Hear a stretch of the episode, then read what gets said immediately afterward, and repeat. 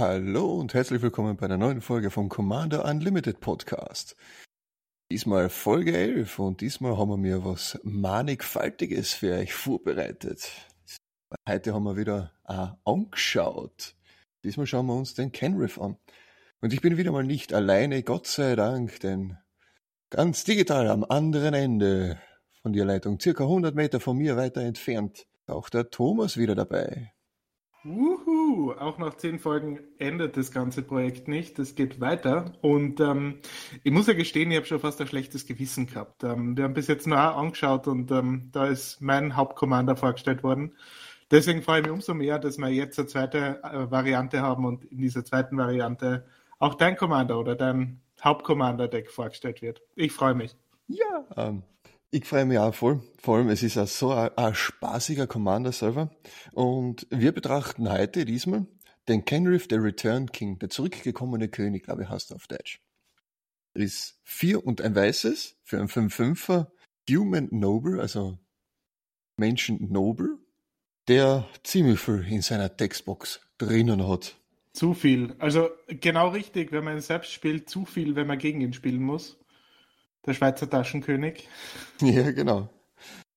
Weil, obwohl er nur weiß in den Castingkosten drinnen hat, ist er doch ein fünffärbiger Commander, weil er von jeder Farbe ein bisschen was dabei hat. Nicht nur ein bisschen was, sondern eigentlich größtenteils so, so, so, wie soll man sagen, den Hauptaspekt, den diese Farbe machen würde. Ja. Fangen wir mal an. Also für ein rotes dann er allen Kreaturen trampeln und Haste geben. Also wirklich allen Kreaturen. Nicht nur den eigenen, sondern wirklich alle, die gerade an Bord sind. Das ist auch ein wunderbares politisches Mittel, falls man auf dem anderen Ende ein Token-Deck befindet, der gerade frisch Tokens hineingebracht hat und sagen, hey, du könntest ja den da drüben da angreifen, den Markov zum Beispiel, oder irgendwen anders, der gerade an Bord ist, der gerade gefährlich ist. Ich könnte allen deinen Viechern Trample und Haste geben. Wäre das was für die? Ich fühle mich ja schon fast angegriffen, ähm, weil ich spiele eigentlich fast immer mein Gave, also ähm, ein Token-Deck. Und dieses Angebot habe ich tatsächlich noch nie erhalten. also ich weiß nicht, ob das rein theoretisch ist, was du da gerade sagst, oder ob das nur die anderen dann getroffen hat. Ähm, ich, ich glaube zumindest, ich habe noch nie davon profitiert. Dann, dann werden wir das einmal ändern. Yes. Weil gibt einen guten Grund, warum ich wahrscheinlich dir noch nicht so das, das Angebot gemacht habe, weil ich mein Board noch nicht so, so, so mit Enchantments aufgebaut habe, weil das könnte ja auch nach hinten losgehen. Da macht man so einen Deal, ja, du greifst den an und dabei greifst du mich dann an. Da muss man sich da irgendwie schützen davor. Da gibt's auch so wunderbare Karten dafür. Wie schützt sich der König selbst? Zum Beispiel ja, mit Propaganda-Style oder Ghostly Prison. Ja, aber es gibt ja auch noch ähm, vor allem jetzt neue herauskommende ähm, Geschichten, die das Ganze noch weiter unterstützen. Zum Beispiel der Bard, Stavage of Argiv, ähm, keine Ahnung, ob das richtig ausgesprochen ist. Äh, für zwei unbestimmte, zwei Weiß ähm, kriegt man im Endeffekt einen zwei Vierer mit Vigilance. Das Interessante ist aber, dass man, ähm, so wie bei Propaganda, mehr zahlen muss, diesen Spieler anzugreifen. In dem Fall ist es ein äh, unbestimmtes Mana pro Kreatur. Ähm, dementsprechend alleingestellt oder er alleine macht nicht allzu viel. Gemeinsam mit Propaganda, wenn es dann schon drei kostet, oder mit Ghostly Prison, wenn es dann drei kostet, ähm, ist es schon echt gut.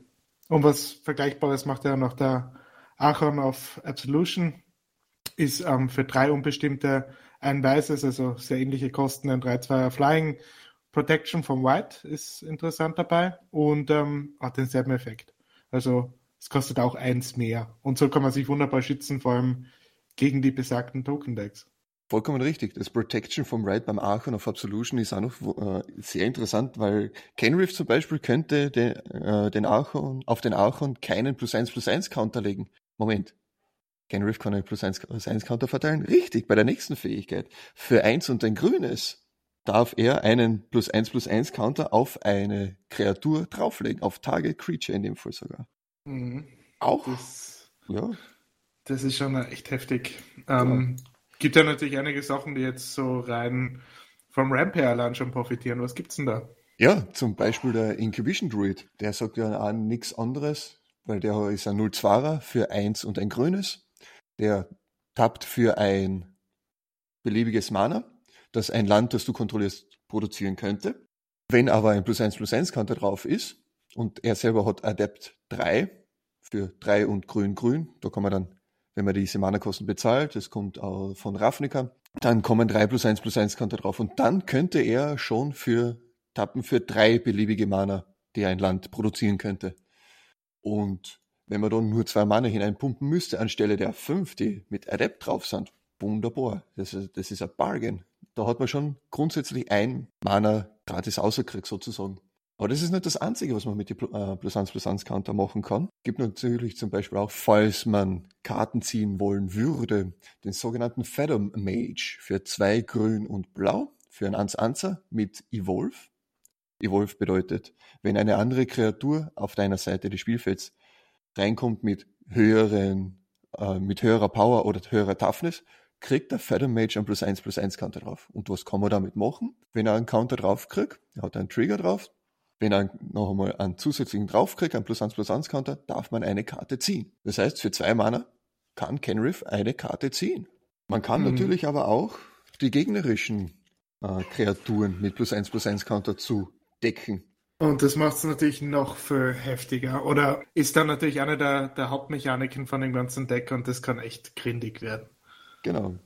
Denn entweder müssten die Gegner dann diese Kreatur opfern mit Dismiss into Dreams, ein richtig teures Enchantment für sechs und ein blaues, die besagt, dass jede Kreatur, die ein Gegner kontrolliert, eine Illusion noch zusätzlich ist und hat noch zusätzlich den Titel dazu, in der Textbox dabei, wenn diese Kreatur das Target von einem Spell oder einer Fähigkeit wird, muss man es opfern.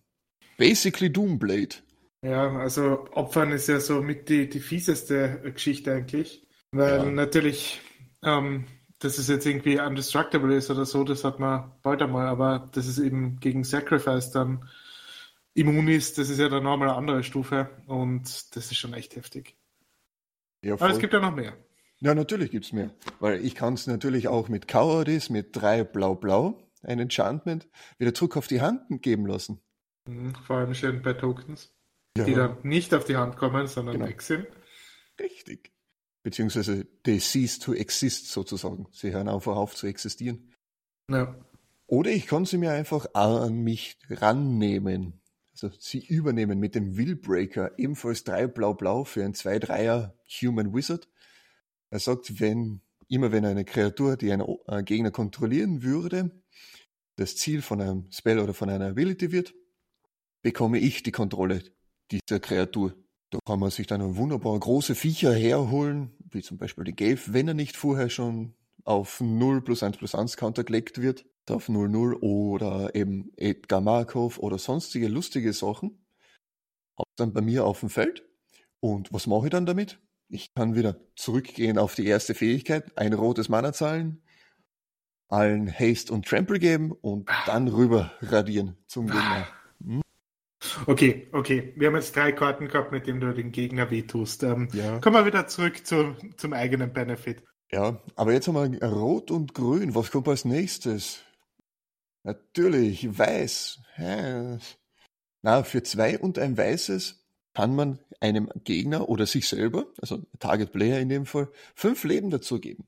Bringt recht viel überraschenderweise, wenn man sich selber äh, dazu gibt. Man kann einem Gegner auch helfen, indem er nicht stirbt. Man könnte ihn ja noch gebrauchen, so als, als Eternal Fädenzieher. Erblicher Fädenzieher. Ja, na, ich lass dich noch leben, dafür greifst du mich in der nächsten Runde nicht an und weiter so.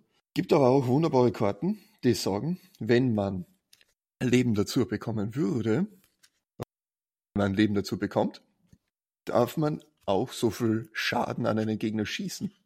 Wie zum Beispiel mit dem Defiant Bloodlord,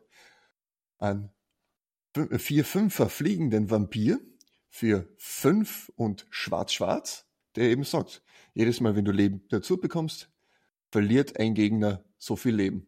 Gibt's aber ja. auch noch in billiger auch und nicht auf einer Kreatur. Ja, ich meine, ein Klassiker Sanguine Band ähm, für drei Mana und zwei Schwarz, ähm, im Endeffekt günstiger, die ganze Variante als Enchantment. Und sagt da, ähm, immer wenn man Leben dazu kriegt, ähm, verliert Target Opponent gleich viel Leben. Das Ganze haben wir auch schon in einem Infinite Loop gesehen. Ja, das dann auch, wo wir dann raufgekommen sind, dass es nicht so wirklich gut funktioniert. Also es funktioniert schon wunderbar, nur ist es dann ein Endlosloop. Die Karte, womit dies, das dann in ein Endlosloop kommt, ist Exquisite Blood. Ist vier und ein Schweiz, äh, schwarzes. Und er sagt, jedes Mal, wenn ein Gegner Leben verlieren würde, oder Gegner, wenn ein Gegner Leben verliert, dann kriege ich so viel Leben dazu. Triggert dann wieder Sanguine Bond. Jedes Mal, wenn ich Leben dazu kriege, verliert der Gegner wieder so viel Leben.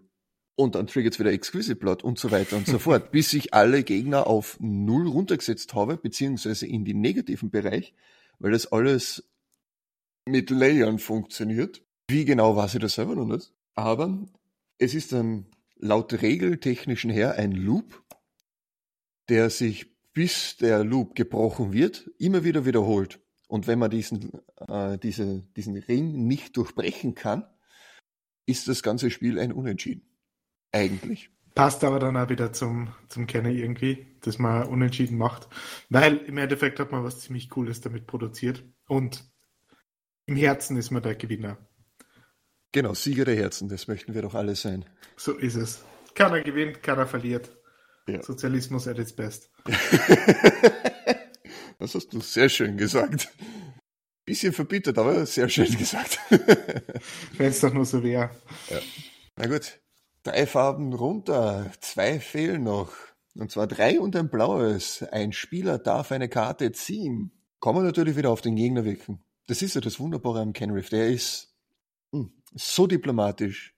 Man kann ja den Gegner was ziehen lassen aber man selber möchte ja auch ziehen. Nicht? Was bringt's dann eigentlich, was, wenn ich mir selber Karten ziehen kann? Ich meine, ja, natürlich, ich bekomme weiter und weiter Karten in die Hand, die dann, die mich weiter zu meinem Endziel bringen. Meine Endkarten, wo ich dann, wenn ich zu viele Karten in der Hand habe, dann abwerfen darf sogar und meinen Friedhof vollfüllen. Aber gibt dann auch eine wunderbare äh, Prison-Karte, also so gleich wie Ghostly Prison und Propaganda, genau. Der nennt sich Island Sanctuary, eine uralte Karte. Für eins und ein weißes ein Enchantment. Man kann sich dazu entschließen, in seinem Draw Step keine Karte zu ziehen. Dann können einen Kreaturen nur angreifen, wenn diese Kreaturen fliegen oder Island Walk haben. Ursprünglich aus dem Timespire Block, richtig? Glaube. Zumindest wenn das Symbol, das, das wir jetzt auf dieser Showcase-Karte haben, schaut stark danach aus, ja? Irgendwie so. Oder von Magic the Gathering Online kann auch sein dass das Reprint der Karten ist. Mhm. Auf jeden Fall eine uralte Karte und im äh, Grunde genommen auch, was manche wahrscheinlich nicht so haben wollen würden, Whiteboarder. Aber natürlich, ich brauche dann in meinem Zug nicht wirklich äh, eine Karte zu ziehen, wenn ich dann den Schutz davor habe. Und ich weiß nicht, wann ich das letzte Mal eine Karten gesehen habe, die Island Walk drauf hat. Fliegen schon eher, ja. Aber Island Walk, hm, ja, das hat schon lange nicht mehr gegeben. Gut, aber äh, drei und ein blaues ist dann recht, eigentlich richtig teuer. Weil für vier Mana eine Karte ziehen, hm, ist happig. Natürlich müssen wir uns dann auch rampen, weil wunderbare Uncanny fünf Farben, da ist Grün auch dabei und Grün ist die Farbe des Rampen. Das, wir haben Mana Galore. Gibt es dann wunderbare Karten, wie zum Beispiel eben den Incubation Druid, den wir schon vorher genannt haben, aber auch den Fabro Elder zum Beispiel also für 1 und grün und weiß, ein 0-0er, ja, Treefolk Druid, mit Wachsamkeit, der aber für jede Farbe unter den Permanenten, die man kontrolliert, plus 1 plus 1 kriegt. Also grundsätzlich ist er schon einmal ein 2-2er. Und was macht er noch? Man kann ihn tappen für Mana und für jede Farbe, die man kontrolliert, verschiedene natürlich, darf man eine bekommt man ein Mana von dieser Farbe. Ist natürlich in einem Five-Color Good Stuff Deck recht gut. Genau. Das heißt, Und sehr man, effizient. Ja, voll. Wenn man dann alle fünf Farben draußen hat, kann man zum Beispiel eben mit dem Februar Elder die Kosten zahlen für die Edged Monstrosity. Edged Monstrosity, was ist das? Ein Artefakt, eine Artefaktkreatur, die 10-10 ist, für nur 5 Mana, kommt aber mit 5 plus 1 plus 1 Konter drauf Und die Fähigkeit, wenn man einen Woolberg zahlt, also weiß, blau, schwarz, rot, grün, und 5 minus 1 minus 1 Counter von ihm entfernt, darf ein Spieler fünf Karten ziehen. Äh, drei, Verzeihung. Darf ein Spieler drei Karten ziehen. Ich glaube, den Woolberg ähm, müsst ihr es nochmal kurz erklären, für alle, die es nicht wissen. Die der meisten werden sicher wissen. Ja, der Woolberg ist nichts anderes als wie die Anfangsbuchstaben äh, von allen Farben. Äh, weiß, blau, schwarz. Warum blau gerade U hat? Ultramarin wahrscheinlich. Also weiß, blau, schwarz, rot und grün. Woolberg. Woolberg. Woolberg. Und natürlich auch, was noch dazu kommt, weil dadurch, dass man Kenry für, für nichts tappen muss, konnte man auch die gegnerischen Züge dazu nehmen, die, seine ganzen Shenanigans zu machen, seine ganzen Fähigkeiten zu aktivieren. Und was macht das besser, als äh, wenn man seinen Zug aufgebraucht hat mit dem ganzen Mana und wieder alle neue, äh, neues Mana haben möchte? Man holt sich Wilderness Reclamation dazu, ein Enchantment für drei und ein grünes, das sagt, yeah, at the beginning of your end step, untap all lands you control. Ich glaube, das muss ich mir auch noch holen für mein Gave. Das kommt schon auch echt gut für die Token-Produktion. Man hat volle Mana, ja. kann es wunderbar kopieren. Die Oder halt schon nicht kopieren. Ja, vor allem, es ist nicht so teuer, die Karte an und ja, für sich. Definitiv. Von den Mana-Kosten und von den Preiskosten her. Du hast ja gerade einen ganz guten Punkt angesprochen, der den Kenriff ja so richtig heftig macht. Sämtliche Fähigkeiten, die er hat, sind Instant Speed und haben natürlich auch keine Einsatzverzögerung. Also wenn er ins Spiel kommt, kann sofort aktiviert werden, weil es sind ja keine Tab-Fähigkeiten. Und das macht ihn irrsinnig mächtig. Es kann alles direkt on Stack gemacht werden. Es kann alles als Instant Speed gecastet werden, mit der Voraussetzung, dass man genug Mana offen hat. Aber dann kann man eben in den Gegnerzügen alles machen, was man haben möchte. Das ist echt gut. Und vor allem auch, dass man eben wie mit dem Live-Game zum Beispiel Gegner retten kann vor vor ihrem Ende. Aber eine Fähigkeit haben wir noch, und das ist wahrscheinlich die stärkste, hätte ich gesagt, die, die, die, die am, ja, am versatilsten in dem Fall. Dafür vier und ein schwarzes kann man eine Kreatur vom Friedhof aufs Spielfeld bringen, dem der Friedhof gehört. Das heißt, wohlgemerkt aufgepasst ist in dem Fall.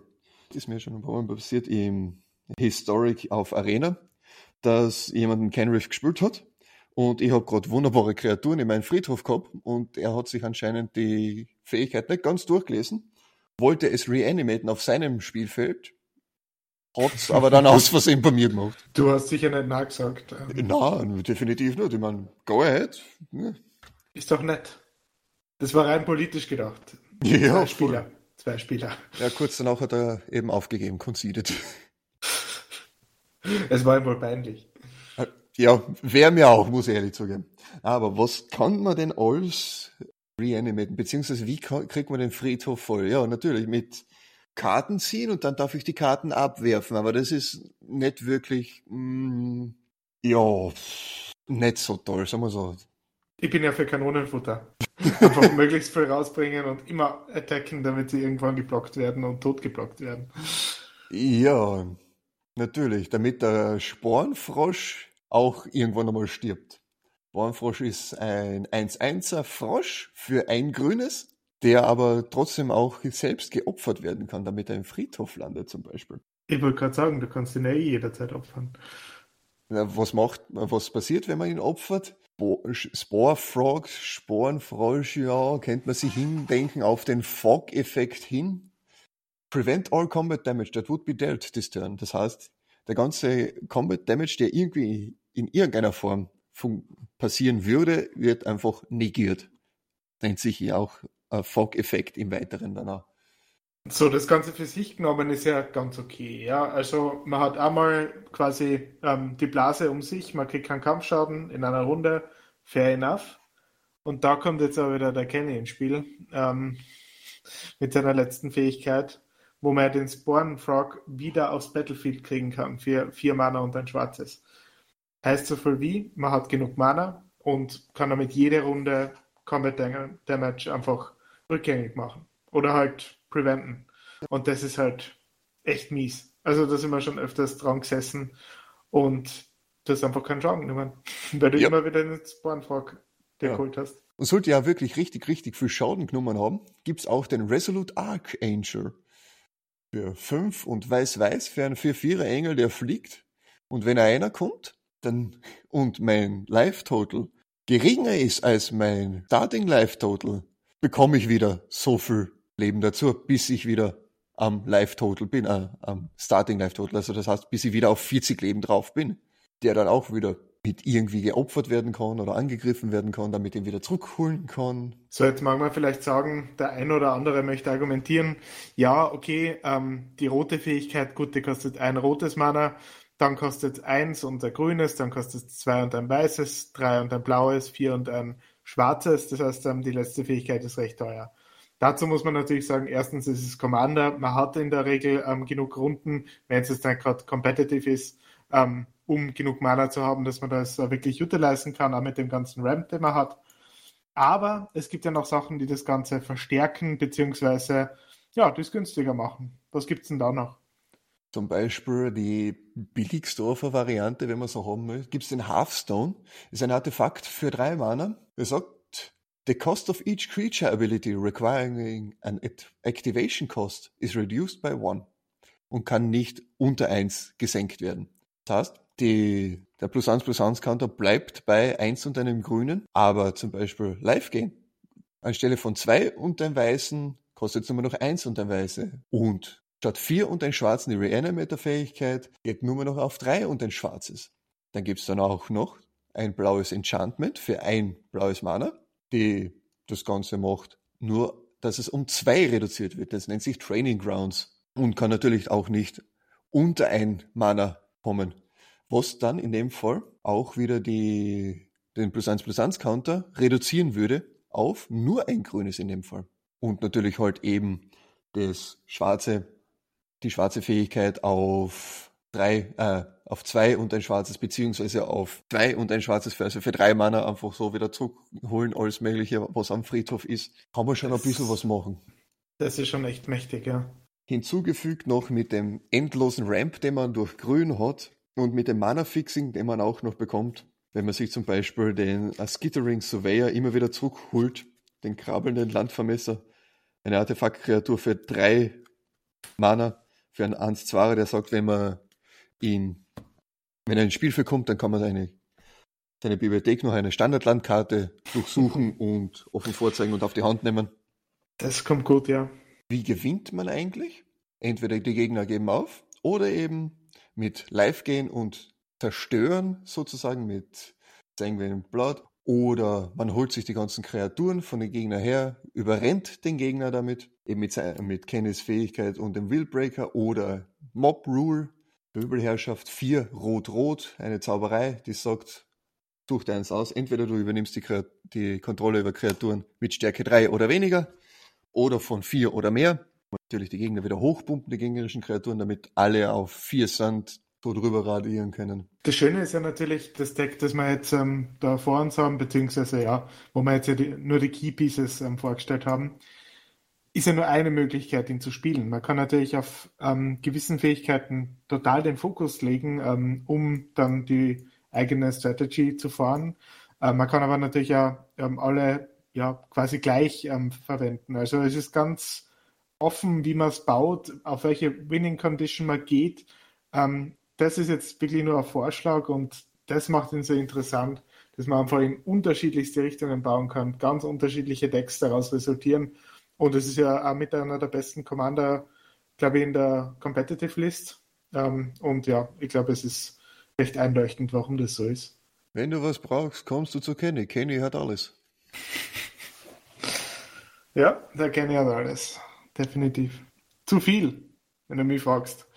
Zumindest als Gegner. Ja, du kannst ihn gerne mal spielen. Ja, das wäre mal eine coole Idee. Dann kriegst du einen Gave und die gibt deinen Kreaturen Trample und Haste. Ja, sehr gut. Aber, aber, dann greifst du mich nicht an. Mm, okay. Drei Runden, Minimum. Wenn nicht 30. Was ist das? Also. Gut, das, darüber reden wir nochmal, das verhandeln ja. wir nochmal detailliert Richtig. aus. Eben zusammenfassend hast du alles wunderbar gesagt. Mir würde nichts mehr einfallen, sonstiges. Er macht's richtig viel Spaß. Probiert's nur aus. Probiert's generell mal ein paar mehr Five Color Good Stuff Sachen aus. Weil das ist, glaube ich, so, so eine Art und Weise Commander zu spielen, die noch nicht viele gemacht haben oder sie viele sich nicht trauen. Ur-Dragon zum Beispiel ist auch mächtig, aber schwierig. Gerade den Commander geht es eben. Das ist mhm. ja das Schöne. Genau. Commander gibt es wenig Limits. Genau. Und wenn man die richtige Playgroup hat, ehrlich, mh, Chefskiss. Ja, wenn Corona es zulässt, dass man mit der Playgroup dann spielen kann. Ja, aber dafür gibt es ja Spelltable. Stimmt. Gut, damit sind wir aber auch schon am Ende unserer Folge, der, von der Angeschaut-Folge gekommen. Wenn ihr Fragen, Wünsche, Beschwerden, Bitten, Anregungen hättet an uns, dann kontaktiert uns doch. Entweder ihr schaut bei uns auf der Homepage vorbei, commander-unlimited.at, wo wir jede Folge hochladen und hin und wieder mal ein paar Artikel hinschreiben, oder ihr kontaktiert mich direkt auf Twitter, Instagram oder Twitch mit Narias underscore CUL. Könnt ihr mir erreichen. Ja, ich sage danke fürs Zuhören. Schön, dass ihr dabei wart. Ich wünsche euch noch einen schönen Tag, schönen Morgen, schönen Abend, wo ihr mir das anhört. Bis bald. Dem kann ich ja fast nichts mehr hinzufügen. Bis zum nächsten Mal. Ciao, ciao.